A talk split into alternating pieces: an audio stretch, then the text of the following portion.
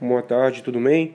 Vamos à gravação do nosso primeiro podcast sobre facilitando a farmacologia.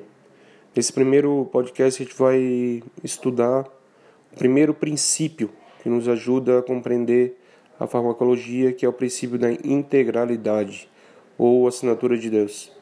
É interessante a gente parar para pensar no, nos primórdios qual era o conceito de saúde e doença.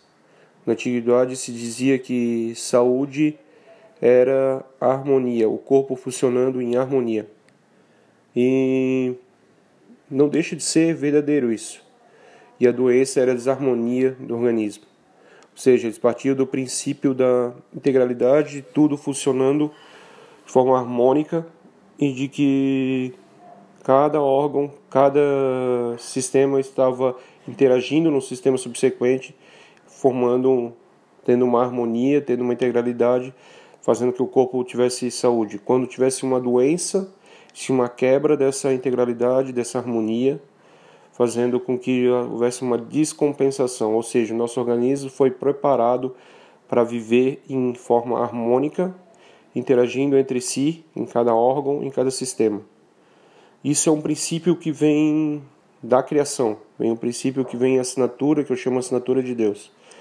Deus coloca na sua palavra de forma bem clara, Jesus diz isso, que a casa dividida ela não prospera. Ou seja, se os órgãos agissem de formas diferentes, se os temas agissem de formas diferentes, não teriam como ser ter de formas diferentes ou antagônicas, na verdade, se opondo um ao outro, não teria como a gente ter o corpo como é hoje, no seu funcionamento, na sua beleza, na sua uh, perfeição. Quando a gente fala de outro princípio, a gente vê de forma harmônica, a gente conhece, quando a gente conhece a palavra de Deus, a palavra de Deus diz que Deus é Deus Pai, Deus Filho, Deus Espírito Santo num só. E essa assinatura ele coloca dentro do nosso organismo, quando a gente vê que todos os órgãos funcionando de formas separadas para chegar num, num todo, chamado de corpo humano. Né? Esse se chama princípio da integralidade. Onde é que nós vamos ver isso agora voltando para a farmacologia?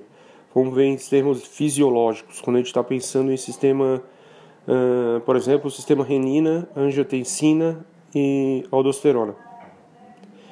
Uh, vamos pegar um caso, por exemplo, de uma pressão uh, baixa. A gente lembrando que renina, angiotensina e aldosterona são os mecanismos de controle da pressão arterial. Quando a gente pensa numa pressão baixa, o que é a primeira coisa que a gente tem que pensar na cabeça? É um sistema integral, tem controles de pressão, que são barroreceptores, por exemplo, que vão levar o sistema nervoso central, vão levando a informação de que a pressão caiu ou subiu e ele vai gerar, vai gerar uma resposta, agindo, por exemplo, sobre o sistema renina-angiotensina. Primeira resposta do organismo, nós vamos pensar: ah, caiu a pressão. O que, que eu preciso fazer para subir a pressão? O que, que nós faríamos para subir a pressão arterial? Vamos lá para a lei da física: pressão, força sobre área. Qual é a maneira que eu consigo fazer para a pressão aumentar? Eu diminuo uh, a área, faço vasoconstrição. Né? Fazendo vasoconstrição, eu tenho aumento da pressão arterial. Outra, eu preciso aumentar a pressão, ou eu aumento a força dentro do, dos vasos. Como é que eu aumento a força? Aumentando o volume. Né? Como é que aumenta o volume? Renina, age sobre a angiotensina, abre o aldosterona, fazendo a concentração maior de sal. Concentrando maior de sal, menos liberação de, de água, né? Tem que lembrar lá do princípio de que a água tende para o lugar mais concentrado. Então aumenta a concentração de sal lá na saída do rim, fazendo com que aumente o volume dentro das veias.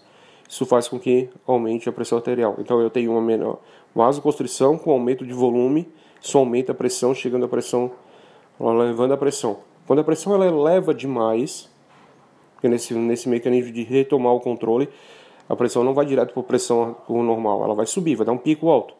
Então aí entra o outro sistema e vai fazer com que haja agora vaso, dilatação, até que fique chegando no parâmetros de pressão normal. Nesse aumento de pressão, nós já vemos aí duas, dois sistemas uh, uh, no, no, aumento, no, na regulação na pressão, a gente já vê dois sistemas funcionando, juntos. Primeiro, sistema de controle de pressão com barra receptores, com controle do renina, angiotensina de que é uma enzima renina que está na circulação sanguínea, angiotensina 2, angiotensina 1 que está na corrente sanguínea. E a gente vai ver essa angiotensina agindo tanto sobre o rim, liberando aldosterona, ou agindo fazendo direto no vaso, fazendo vasoconstrição. Quando essa pressão subiu, esse receptor captou a diferença de pressão, subiu o sistema nervoso central, ele agiu sobre o sistema, nós já vemos dois sistemas funcionando normal aí. Nós vemos primeiro sistema de barras de barra receptor, o sistema renal funcionando com o sistema nervoso central, né? E assim é diante de outra doença. Então, por exemplo, se a gente visse uma pessoa que tem, por exemplo, é, problema de dilatação de vaso, problema de dilatação de vaso, a gente haveria, então aí, ver esse sistema começa a ficar quebrado. E é isso que é a doença. Durante a, a saúde, tu tens todo esse funcionamento do sistema, funcionando em conjunto. Na doença, tu tens a quebra desse sistema. Por exemplo, um dos fatores já não funcionando, ou tendo diminuição de angiotensina, ou tendo um problema de vasodilatação.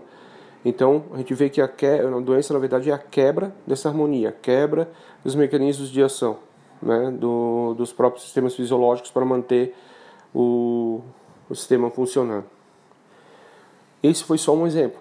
Durante as aulas e os cursos que a gente for fazer, a gente vai ver que em cada aula que a gente for fazer, a gente vai começar iniciando um pouquinho da fisiologia, um pouquinho das doenças e alvos dos medicamentos e depois classe dos medicamentos. Então a gente vai ver que né, o mais fácil para tu entender é isso. Tudo tens que entender de forma integral. Ah, vou falar de sistema digestório. Sistema digestório não é só sistema digestório. Ele vai agir sobre o sistema intestinal, vai ter parte do sistema nervoso central, vai ter a parte de repente de entrando de outros sistemas funcionando juntos. Então tem que sempre pensar. E aí começar daí pensar em quais são os principais alvos de ação farmacológica. Se houve uma quebra da, da harmonia, que seria a doença, a gente tem que entrar com o fármaco para poder corrigir essa harmonia novamente, né? fazer com que restabeleça a saúde. Por exemplo, no sistema angiotensina, renina-angiotensina, nós temos um inibidor da ECA, que é a enzima que converte angiotensina 1 em angiotensina 2. Uh, um exemplo disso, o captopril. Então, alinha um mecanismo de ação uh, e pode agir um medicamento, fazendo com que haja menor liberação, por exemplo, da aldosterona, menos concentração, menos uh, retenção de líquido. Ou seja, estaria menos retenção de líquido, tem menos pressão alta, certo? Tu tem uma diminuição da pressão. Então ele é usado para quê? Para quando tu tem pressão elevada. Né?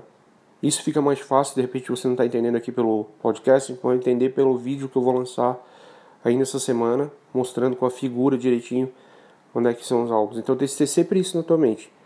O alvo, o local possível. Como é que eu entendo o local? Aprendendo que no local aprendendo sempre onde age, qual é a forma harmônica, quando pode ser desarmônica e o que, que eu posso fazer por isso. E onde é que posso ser as consequências de eu agir nesse sistema. Como é que eu sei as consequências e efeitos colaterais dos medicamentos?